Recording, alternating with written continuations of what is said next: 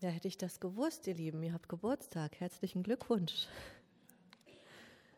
Gottes Segen euch. Es ist schön, dass es euch gibt. Und herzliche Grüße aus Bad Salzuflen.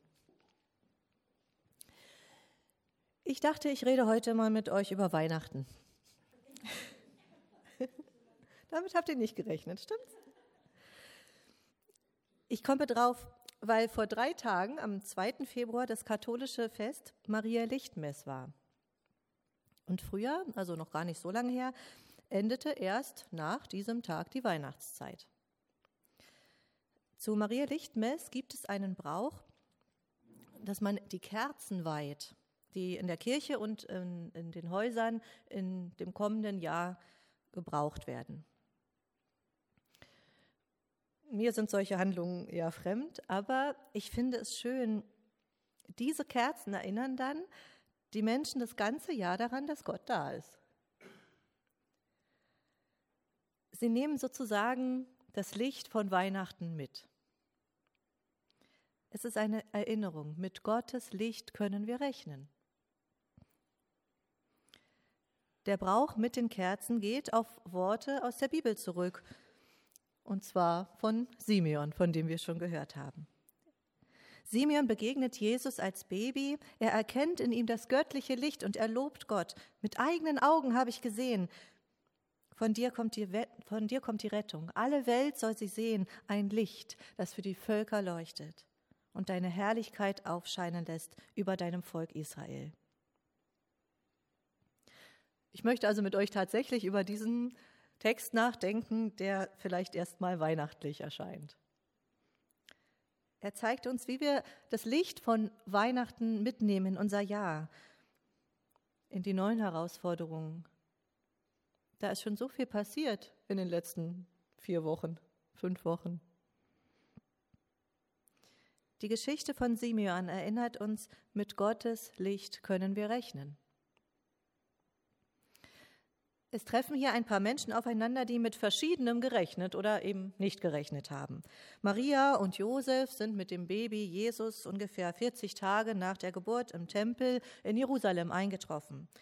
Sie wollen, wie es braucht und in der Bibel geregelt war, das Kind zu Gott bringen und ihm zeigen, dieses Kind soll zu dir gehören. Und da geschieht etwas, womit sie wohl nicht gerechnet haben. Ich lese, was der Evangelist Lukas über Jesus geschrieben hat. Aus dem zweiten Kapitel, die Verse 25 bis 38. Damals lebte in Jerusalem ein Mann namens Simeon. Er lebte gerecht vor Gott und vertraute ganz auf ihn. So wartete er auf den Trost, den Gott Israel schickt. Der Heilige Geist leitete ihn. Durch den Heiligen Geist hatte Gott ihn wissen lassen, Du wirst nicht sterben, bevor du den Christus des Herrn gesehen hast. Jetzt drängte ihn der Heilige Geist, in den Tempel zu gehen. Gerade brachten auch die Eltern ihr Kind Jesus dorthin. Sie wollten die Vorschriften erfüllen, die im Gesetz für ihr Kind vorgesehen sind. Simeon nahm das Kind auf den Arm. Er lobte Gott und sagte, Herr, Jetzt kann dein Diener in Frieden sterben, wie du es versprochen hast.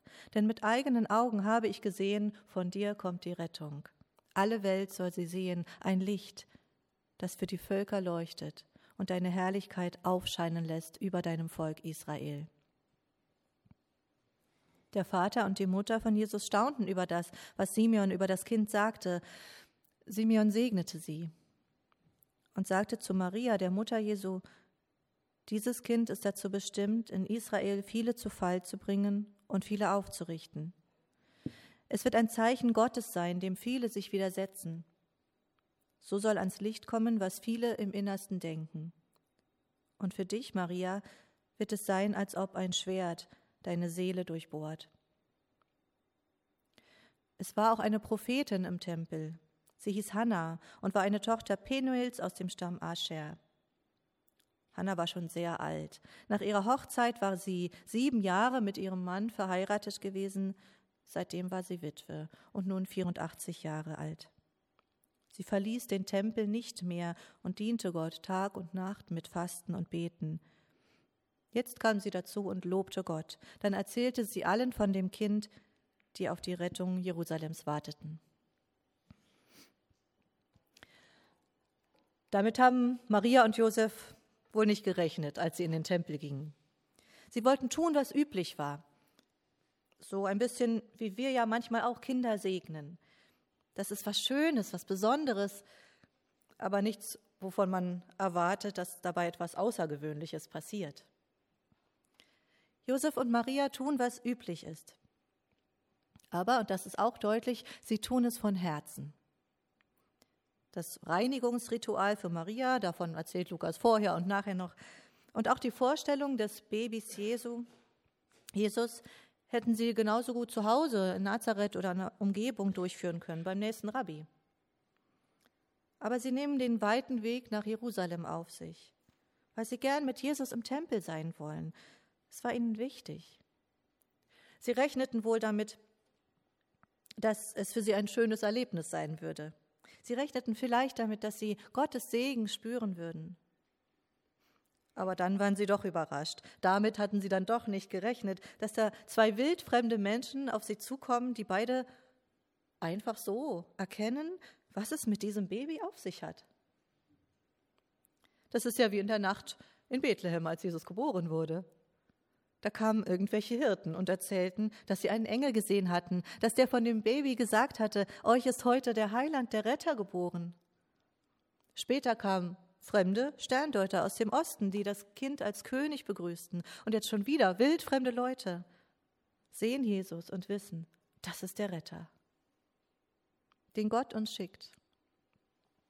Er wird die Welt verändern. Er ist das Licht, das allen Menschen auf der Welt leuchtet, sodass sie Gottes Dasein und heilbringende Gedanken erkennen können. Was für eine Bestätigung für Maria und Josef. Wenn das, was, wenn das auch noch unabhängig voneinander so viele unterschiedliche Leute sagen, wenn sie dasselbe erzählen, wie der Engel schon ganz am Anfang zu Maria gesagt hatte, dann muss es wohl wahr sein so unfassbar und unwahrscheinlich es ihnen vorkommen mochte. Was für eine Bestätigung, was für eine Ermutigung. Damit haben Josef und Maria wohl nicht gerechnet. Sie staunten und trugen nun, denke ich mir, so ein kostbares Leuchten im Herzen. So was geschieht noch heute. Das gehört zu einem Leben mit Gott, dass man tut, was üblich ist und plötzlich eine Begegnung hat, die einen bestätigt und ermutigt. Ich habe zum Beispiel mal das Abendmahl genommen. Heute haben wir das wieder so und ich habe es schon x-mal vorher genommen. Das ist eine ganz übliche, wunderschöne Sache in unseren Gemeinden. Und dieses Mal war das irgendwie anders. Da habe ich auf eine andere und viel intensivere Weise als sonst gemerkt, wie es mich stärkt, und zwar im Herzen und körperlich. Ich kann es nicht anders sagen. Das war wie ein Licht, das mich erfüllte. Damit hatte ich nicht gerechnet. Das war ein ganz normales Abendmahl. Solche, solche lichten Momente schenkt uns Gott immer wieder. Mit seinem Licht können wir rechnen. Auch heute noch. Wie war es bei Simeon? Von ihm haben wir ja gelesen, dass er Gott ganz vertraute und dass Gottes Heiliger Geist ihm gesagt hatte, du wirst den Retter sehen. Und heute hat er gemerkt, Gott schickt mich in den Tempel. Er war wach gewesen, Andrea hat das so schön gesagt vorhin. Er war wach geblieben. Heute schickt mich Gott. Was ist da wohl los? Simon wusste nicht was, aber er rechnete damit, im Tempel etwas, etwas Wichtiges anzutreffen. Als er da das Kind sah, war es wie eine Geburtstagsüberraschung. Wahnsinn, ich erlebe gerade genau das, wonach ich mich immer gesehnt habe. Es hat mein Leben immer begleitet und jetzt sehe ich tatsächlich Gottes versprochenen Retter. Simeon ist überglücklich, egal wann ich mal sterbe, morgen oder in vielen Jahren, jetzt kann ich das ganz ruhig und glücklich tun denn Gott hat sein Versprechen gehalten. Ich bin wirklich dem Retter begegnet, dem Licht für alle Völker, dem Heiland, Heiland Israels. Simeon rechnete immer mit Gott und an diesem Tag besonders. Und er erlebte etwas, worauf er sehnsüchtig gewartet hatte. Sowas geschieht noch heute. Das gehört zu einem Leben mit Gott. Ich erzähle euch von einer Freundin von mir. Sie hatte einen Freund, der ihr ungefähr geschrieben hat, ich glaube, Gott hat mir gesagt, dass sich im nächsten Jahr etwas für dich verändern wird. Vieles. Meine Freundin sehnte sich nach Veränderungen. Sie hatte gleichzeitig Angst davor und vor allem konnte sie sich nicht vorstellen, wie soll sich diese verfahrene Situation jemals ändern. Aber dann ist genau das passiert und zwar in dem versprochenen Jahr. Das war ihr Jahr. Das hat sie vorher, ja, durch diese Verheißung gewusst und in dem Jahr ganz intensiv gespürt. In diesem versprochenen Jahr hat sich ein wichtiger Konflikt gelöst. Und noch einige andere Dinge haben sich so ja, geklärt, dass sie sich richtig befreit gefühlt hat. Damit hatte sie gerechnet, weil Gott es ihr versprochen hatte. Und als es dann eintrat, war sie überglücklich. Wir haben vorhin mit der Morgenliturgie aus Schottland den, diesen wunderschönen Text gehört, der auch von der Schönheit des Wartens spricht. Das Warten gehört zu einem Leben mit Jesus. Es ist kostbar. Wir haben oft so ein negatives Bild vom Warten, aber eigentlich ist uns klar, dass das zu kurzsichtig ist. Gott, so hieß es in dieser Liturgie, Gott beschert uns die Zeit des Wartens. In dem Gebet hieß es ja, du willst, dass wir warten auf die richtige Zeit, auf den Zeitpunkt, an dem wir entdecken, wer wir sind, wohin wir gehen sollen, wer mit uns sein wird und was wir tun müssen. Deshalb danken wir dir für die Zeit des Wartens. Genau. Warten ist keine lästige Pflicht, die uns auferlegt wird, um uns zu ärgern. Es ist eine Zeit des Reifens. Ihr als Gemeinde seid ja gerade dabei, wieder zu suchen, wer ihr seid, wohin ihr gehen sollt, wer mit euch sein und was ihr tun müsst.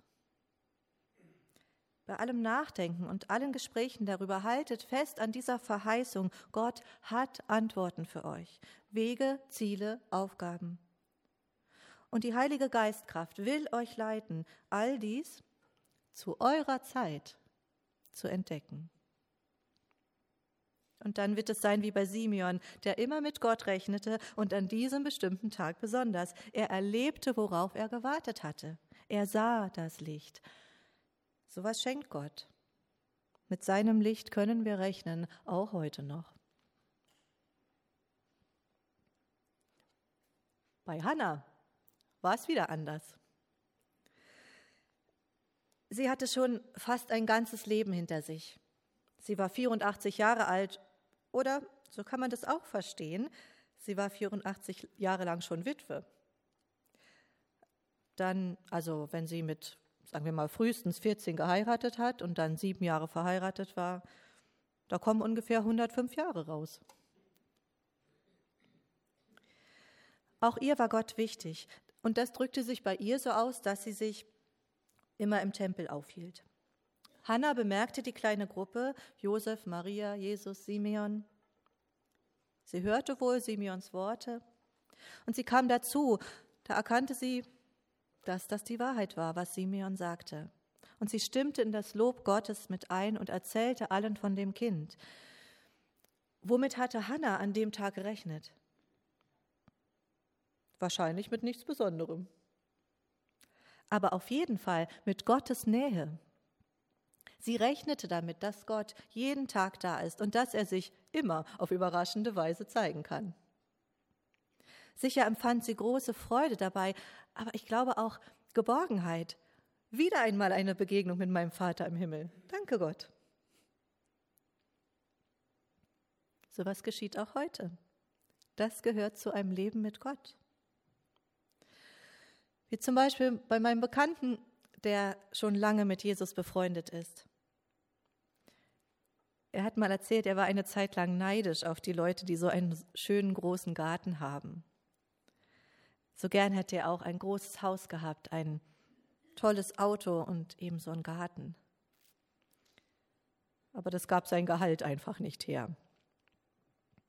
Einmal war er wieder bei jemandem eingeladen und schaute sich wehmütig und eben auch ein bisschen neidisch den wundervollen Garten der Gastgeber an. Und da hörte er in seinem Herzen Jesus. Der stieß ihn sozusagen freundschaftlich in die Seite und sagte augenzwinkernd, ja, schön so ein Garten, ne? aber ist auch viel Arbeit. Da musste mein Bekannter über sich selbst lachen. Und er kann sich heute darüber freuen, was andere haben. Manchmal kann er davon mit profitieren, aber er muss es nicht mehr besitzen wollen. Das war eine Befreiung für ihn. So lebt Gott mit uns zusammen, verlässlich, treu und immer wieder auf heilsame Weise eingreifend. Oft so, dass er uns unsere alltäglichen Umstände in einem anderen Licht zeigt. Gottes Licht erfüllt uns auch heute noch. So war das mit den Leuten da im Tempel. Maria und Josef rechneten mit einem schönen Tag bei Gott und erlebten eine viel größere Bestätigung und Ermutigung, als sie gedacht hatten. Simeon rechnete mit einer wichtigen Begegnung im Tempel und erlebte genau das. Gott hatte ihm eine Zeit des Wartens beschert und seine große Sehnsucht wurde gestillt. Hannah rechnete mit nichts Besonderem, aber mit Gottes Nähe und erlebte eine der vielen freundlichen Überraschungen von Gott. Gottes Licht findet den Weg zu uns, immer wieder auf verschiedene Weise. Eine Person haben wir noch ausgelassen. Was ist eigentlich mit dem Jesuskind? Womit hat Jesus gerechnet, dieses Baby? Vermutlich mit dem, worauf jedes Baby zählt, worauf es sich zu verlassen gar keine andere Wahl hat, auf Geborgenheit bei den Menschen, die mit ihm umgehen. Ein Baby ist ja ein Bild für Vertrauen, das Zutrauen in Personen. Es gibt ähm, ja viele Abbildungen von dieser Begegnung im Tempel. Und es gibt auch eine Ikone in einer katholischen Kirche in Frankfurt am Main. Das ist ganz eindrücklich dargestellt, wie Simeon das Kind hält. Sie neigen sich ganz zärtlich einander zu. In ihrem Blick liegt ein inniges Erkennen, würde ich sagen. Sogar dem fremden Simeon gegenüber hat das Baby Jesus Zutrauen, so zeigt es diese Ikone. Ich glaube, dass Jesus diese Haltung bewahrt hat. Er vertraut uns immer wieder, selbst wenn wir ihn enttäuschen. Er wird uns wieder vertrauen. Und ich glaube besonders gerne, wenn wir ihn darum bitten. Gott rechnet auch mit uns. Seine Augen leuchten, wenn er uns ansieht. Auf einen Aspekt der Geschichte möchte ich euch zum Schluss noch hinweisen, weil er uns als Gemeinde noch etwas zu sagen hat. Warum begegnen wir gemeinsam mit Josef, Maria und Jesus hier gleich zwei Personen, die im Grunde dasselbe tun? Ja, nach alttestamentlicher Vorgabe wird ein Zeugnis erst glaubwürdig, wenn es von zwei Zeugen stammt. Das ist schon mal eine Erklärung. Nur einer dieser beiden Zeugen hier ist eine Frau. Und die galten nicht immer als Zeuge, da musste meistens schon ein zweiter Mann her. Aber bei Lukas, dem Evangelisten, steht neben Simeon die Hanna. Sowas macht er immer wieder, der Lukas. Skandalös für das antike Denken seines Umfelds. Lukas stellt nicht, wie sein Kollege Matthäus zum Beispiel bei der Geschichte um Jesu Geburt, Josef in den Mittelpunkt, sondern seine Frau, Maria. Jesus heilt einen wassersüchtigen Mann und eine verkrümmte Frau. Frauen entdecken Jesu Auferstehung zuerst. Sie sind genau wie die männlichen Apostel qualifizierte Zeugen Jesu. Sie sind genauso seine Nachfolger wie Männer. Lukas ist sozusagen Gottes Gleichstellungsbeauftragter. Ich weiß, das Wort hat nicht für alle einen durchweg positiven Klang, aber ich finde den Gedanken wichtig, und zwar nicht, weil ich gerade über Geschlechterunterschiede oder Rivalitäten sprechen will mit euch oder über Unterdrückung, sondern weil hier ein Mann und eine Frau auftreten. Gemeinsam. Wir hören von den beiden Verschiedenes. Von Simeon erfahren wir, wie er über das Jesuskind spricht. Wir hören seine Worte. Von Hannah hören wir keine Worte, da wissen wir nur, dass sie spricht. Dafür erfahren wir mehr von ihrer Lebensgeschichte und dass sie als Prophetin gilt. Sie ist schon sehr alt und er, ja, er wird oft als alter Mann dargestellt. Aber warum eigentlich? Weil er vom Tod spricht? Nun entlässt du deinen Diener nach deinem Wort in Frieden? Von einem alten Mann steht aber gar nichts da. Da steht nur ganz allgemein ein Mensch. Ein Mensch, wie Gott ihn sich wünscht, einfach voller Vertrauen zu Gott, einer, der mit Gott rechnet und sein Licht sieht. Mann und Frau, jung, jünger, mittelalt. Sie sind hier zusammen, Zeugen Jesu. Exemplarisch für so viele. Gesunde, Kranke, Kinder, Gebildete, Ungebildete, was auch immer, Gemeinde sozusagen. Wenn diese Menschen gemeinsam mit Gott rechnen, hat das Ausstrahlung. Maria und Josef waren gewiss beeindruckt. Der Text spricht von Erstaunen davon, wie Simeon sie segnete. Sie konnten sogar so düstere Worte von ihm ertragen, wie das vom Schwert durch Marias Seele. Denn trotz allem leuchtete durch Simeon das Licht Gottes voller Lob und Zuwendung voller Frieden, sogar Frieden angesichts des Sterbens. Und dann kommt auch noch diese alt gewordene Frau dazu und sie lobt Gott ebenfalls. Sie predigt von dem Kind, diesem Licht der Welt. Menschen rechnen gemeinsam mit Gott und da beginnt es zu leuchten. Die Kerzen von Maria Lichtmess erinnern die Menschen das ganze Jahr daran, Gott ist da. Sie nehmen das Licht von Weihnachten mit. Wir werden erinnert, Gottes Licht, mit dem können wir rechnen. Wir tragen es weiter, indem wir mit Gott rechnen. Das ist sozusagen ein christliches Lebenskonzept. Wie Josef und Maria können wir uns immer wieder auf eine Begegnung mit Gott freuen. Wie Simeon können wir warten und Erfüllung erleben. Wie Hannah können wir geborgen in seiner Nähe bleiben. Und in aller Unterschiedlichkeit leben und tun wir das gemeinsam, als Frauen, Männer, Kinder. Wir loben Gott damit. Wir lernen das Sterben, indem wir Vertrauen zur Auferstehung gewinnen. Wir enthalten anderen nichts vor, auch wenn es schwer ist. Wir segnen sie es ist ein christliches Lebenskonzept, mit Gottes Licht zu rechnen. Die Geschichte von Simeon und Hannah lockt uns. Rechnen wir mit Gottes Dasein und Eingreifen, mit seinen Wundern, seiner Nähe, seinen kleinen Überraschungen, seinem Vertrauen auch zu uns. Rechnen wir mit Gott. Amen.